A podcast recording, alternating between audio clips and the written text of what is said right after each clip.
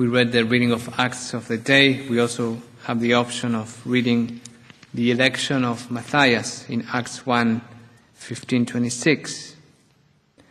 And this election of Matthias, just read you the section that matters the most. It says, Peter is speaking. He says that Judas left them. Therefore, it is necessary that one of the men who accompanied us the whole time, the Lord Jesus, came and went among us, beginning from the baptism of John until the day on which he was taken up from us, become with us a witness to his resurrection. So they proposed to Joseph, called Barsabbas, who was also known as Justus and Matthias. Then they prayed, You, Lord, who know the hearts of all, show which one of these two you have chosen to take in the place in the apostolic ministry from which Judas turned away to go to his own place. Then they gave lots to them, and the lot fell upon Matthias, and he was counted with the eleven apostles. So we celebrate the feast of St. Matthias, and what do we know about Matthias? Basically, nothing. so we just know that he was chosen and I don't think there's a further reference. What do we know of this other disciple, Joseph, called Barsabbas? Just that he was not chosen. What do we know of the mother-in-law of St. Peter? Just that she was raised when she was sick. What do we know of the second disciples that went to Emmaus? Nothing. What do we know of the 200 names that appear in the letters of Paul and accompanied Paul? Almost nothing. So we have in the Bible all these characters that they were disciples. It says that they accompanied us, says Peter, the whole time when the Lord Jesus went among us. So Matthias was the whole time a disciple. But we don't know what he did. We don't know his relevance. But we know that he did something. He might have evangelized cities and regions and brought many people to conversion. So this is a good reminder that in the spiritual universe, we have observable planets like the very well-known disciples like Peter, Paul, John, Mary Magdalene. And we know what they did, we know their life, we know their words. They're kind of highlighted by the Word of God. But also we have kind of an invisible spiritual universe. We have planets that they exist but they are not observable to us.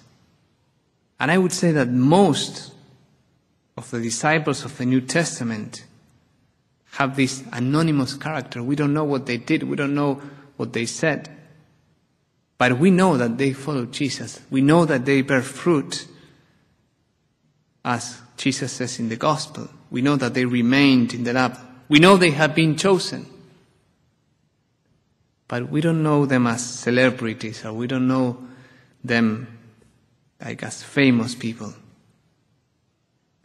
So this feast of Matthias reminds us of this duality in the spiritual universe.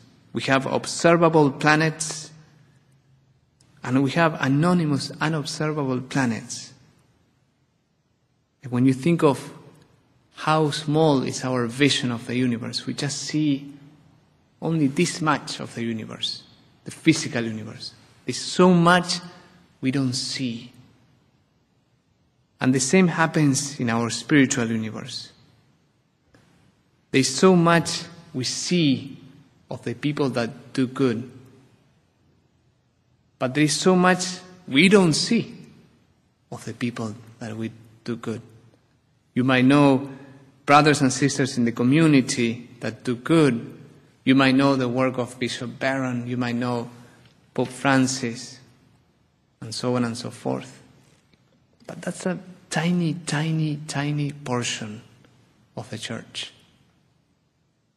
This, all this massive ministry of goodness that is done in an anonymous way by someone who prays on a silent way, by the influence of the angels, by someone who maybe is doing a lot of work and is not visible to you because you live in another part of the planet, maybe a priest or a sister or a mother of many or a teacher that is working in China or in Africa and so on and so forth. But we do know that they are seen by God. They're chosen by God.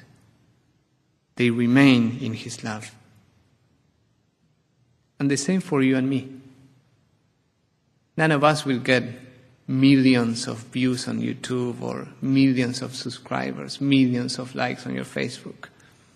You're not going to get into the news unless you do something very bad.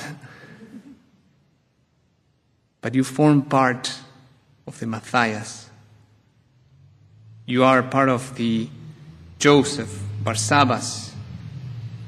You are like Cleopas. You are like Priscilla and Aquila, all these names in the Bible.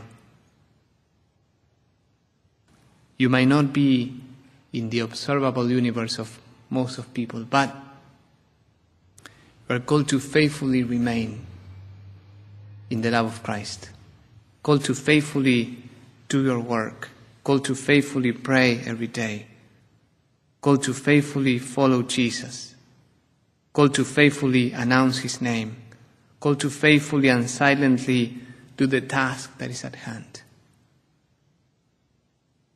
to remain in His love and and one day you will see two things. All the goodness that was done besides you.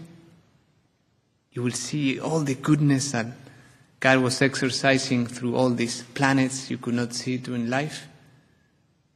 And you will see all the impact of your life that maybe today seems insignificant.